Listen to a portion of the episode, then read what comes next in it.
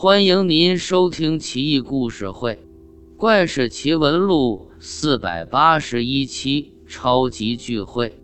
周灵王摆驾昆昭台，举办盛大的聚会。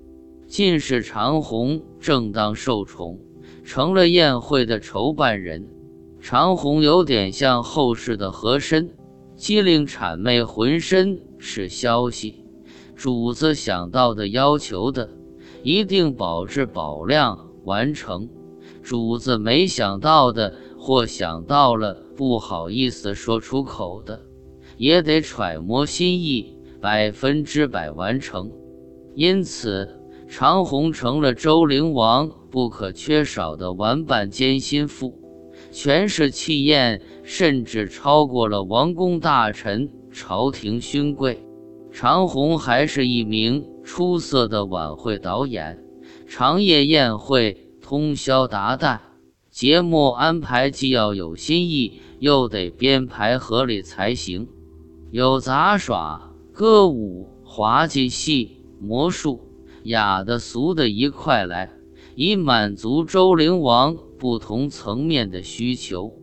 夜半时分，酒过三巡，菜过五味。周灵王作为男人的原始欲望蒸腾勃发之时，长虹善解人意地安排了其他重口味难以尽数的节目，令周灵王上天入地连呼过瘾。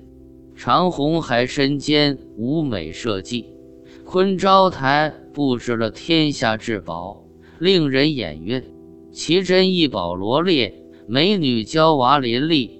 珍馐美味杂陈，君天之乐奏鸣。龙井遮蔽大殿，月镜映射月光，满殿清光亮如白昼，简直是身在天堂。月镜是超级宝贝，乃是浑然天成的玉石镜子，照人纤毫毕现，比铜镜效果好上百倍。长虹更是。巧夺天工的匠人，设计制造的玉人，内藏机阔，行动如活人，比后宫佳丽还美丽，令周灵王神魂颠倒，难以自持。长虹道：“圣德昭昭，四海归心。”这一切都是因为老大您德行好，够牛掰，上天才赐予您的。我不过是上天。派来伺候您，周灵王拍手叫好，说到：“我心坎上了，没你我可咋整啊？”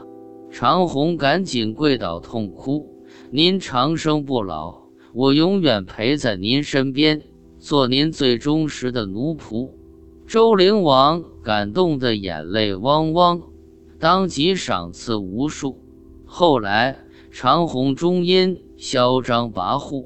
被朝廷贵族找茬杀了，周灵王也无可奈何，只得暗自垂泪到天明。